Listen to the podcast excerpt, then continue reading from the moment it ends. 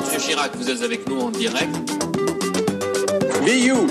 Be, be proud of you because you can be do what we want to do.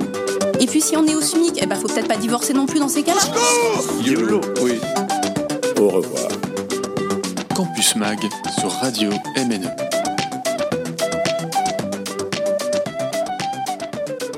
Bonsoir François Hollande. Bonsoir.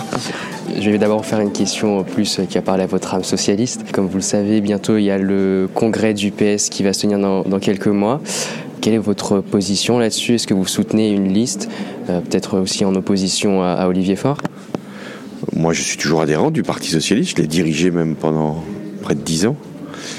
Mais je suis plus dans les batailles de congrès. J'étais président. Je laisse à, d'autres. C'est très important euh, le soin de, de mener cette euh, cette division euh, qui doit, enfin, ce débat qui ne doit pas être une division, qui doit être au contraire l'occasion d'un rassemblement. Et, je souhaite que effectivement le Parti socialiste retrouve de la vigueur, de l'identité, de, la force, et ne puisse pas être simplement aligné sur sur filles. Donc vous avez compris dans quel sens, j'espère, le congrès va se dénouer. Merci. Il y a aussi euh, une génération en fait euh, au PS euh, après vous, la génération de, de Benoît Hamon, de ouais. Nadia Vallaud-Belkacem, qui est un peu une génération qu'on qu voit moins maintenant, mais aussi par exemple en Belgique, avec euh, il y a Paul Magnette, ouais. qui est justement de cette même génération. Pour les européennes, est-ce que vous pensez que ce serait une bonne idée qu'il puisse se présenter si lui il l'accepte pour une liste du PS bah, lui, il est socialiste euh, belge, euh, donc euh, il va conduire, j'imagine, la, la, liste pour son propre pays. Pour la France, c'est vrai qu'il y avait une génération, euh, celle qui était juste derrière euh, la mienne, euh, avec des, des, femmes et des hommes de qualité, vous avez cité, qui, même s'ils n'épousaient pas toujours mes idées, avaient au moins la, la, la, la notoriété pour continuer. Et j'ai regretté que ces personnalités se re retirent de, de, la vie politique, parce qu'on a besoin de, de, cette succession des générations.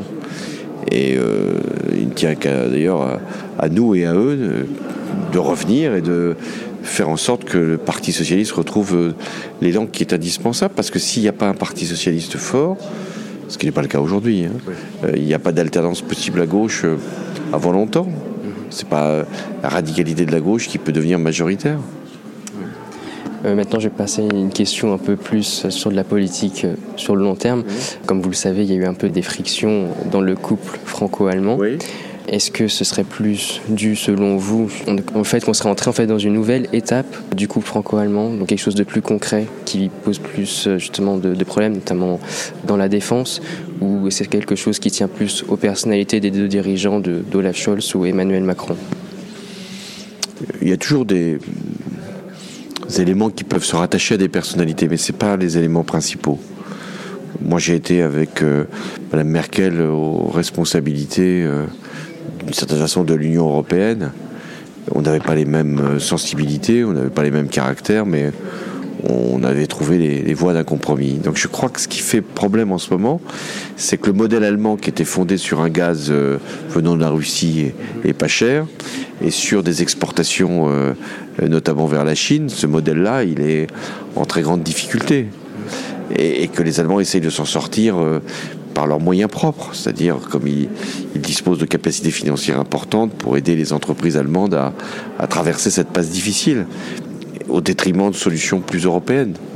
Et que la France, euh, qui euh, aspire à une, Europe de la défense, euh, elle souhaite que l'Allemagne s'y rattache. Mais l'Allemagne n'a pas forcément envie d'acheter son équipement militaire uniquement auprès de la France. Donc il faut être capable de trouver les voies, là aussi, d'un compromis, de convaincre les Allemands qui ne peuvent pas avoir une réponse simplement euh, égoïste d'une certaine façon et, et, convaincre les Français, la France en particulier, que pour l'Europe de la défense, bah, il va falloir euh, que ce soit pas simplement euh, après avec des équipements euh, français, militaires ouais. français. que du coup, pour terminer, est-ce que ce serait pas aussi du fait de la situation en, en Allemagne, Olaf Scholz doit composer avec une coalition, ouais, Emmanuel Macron, bien qu'il ait une majorité relative, a plus de marge de manœuvre. est-ce que aussi enfin ça joue pas euh, une certaine incompréhension entre euh, entre le gouvernement français et le gouvernement allemand. Oui, mais c'est une chance d'être en coalition, euh, parce que ça donne une assise euh, large au, au gouvernement. C'est pas une chance d'être en majorité relative. On le voit bien en, ce moment. Sauf si on est capable de créer justement un esprit de coalition. Ce qui n'a pas été le cas ces dernières semaines. Et, donc il va falloir que on comprenne que chacun a ses systèmes institutionnels, mais qu'à un moment, il faut qu'on se parle directement. Les parlements, entre eux, il n'y a pas que les chefs d'État, il y a les chanceliers, il y a aussi les, députés, ils doivent se parler. Et, deuxièmement, il faut aussi qu'au niveau des, des, ministres, il y ait euh, une relation qui s'installe. Et enfin, euh, que chacun comprenne les problèmes de l'autre. C'est-à-dire que Olaf Scholz voit bien que Macron ne peut pas décider tout seul aujourd'hui, contrairement à ce qu'on imaginait du président français, et que euh, le président français, lui, doit comprendre que Olaf Scholz, il, doit chaque jour composer. Mais c'était déjà vrai euh, de Madame Merkel. Elle était obligée de faire des compromis dans sa propre majorité, quelquefois dans son propre parti. Donc cette culture du compromis, les Allemands, ils l'ont. Les Français, c'est plus difficile. Merci François Hollande. Merci, très bien les questions. Hein. Chapeau. Monsieur Chirac, vous êtes avec nous en direct. Be you. Be, be proud of you because you can be do what we want to do. Et puis si on est au SMIC, eh ben faut peut-être pas divorcer non plus dans ces cas-là. YOLO, oui. Au revoir. Campus Mag sur Radio MNE.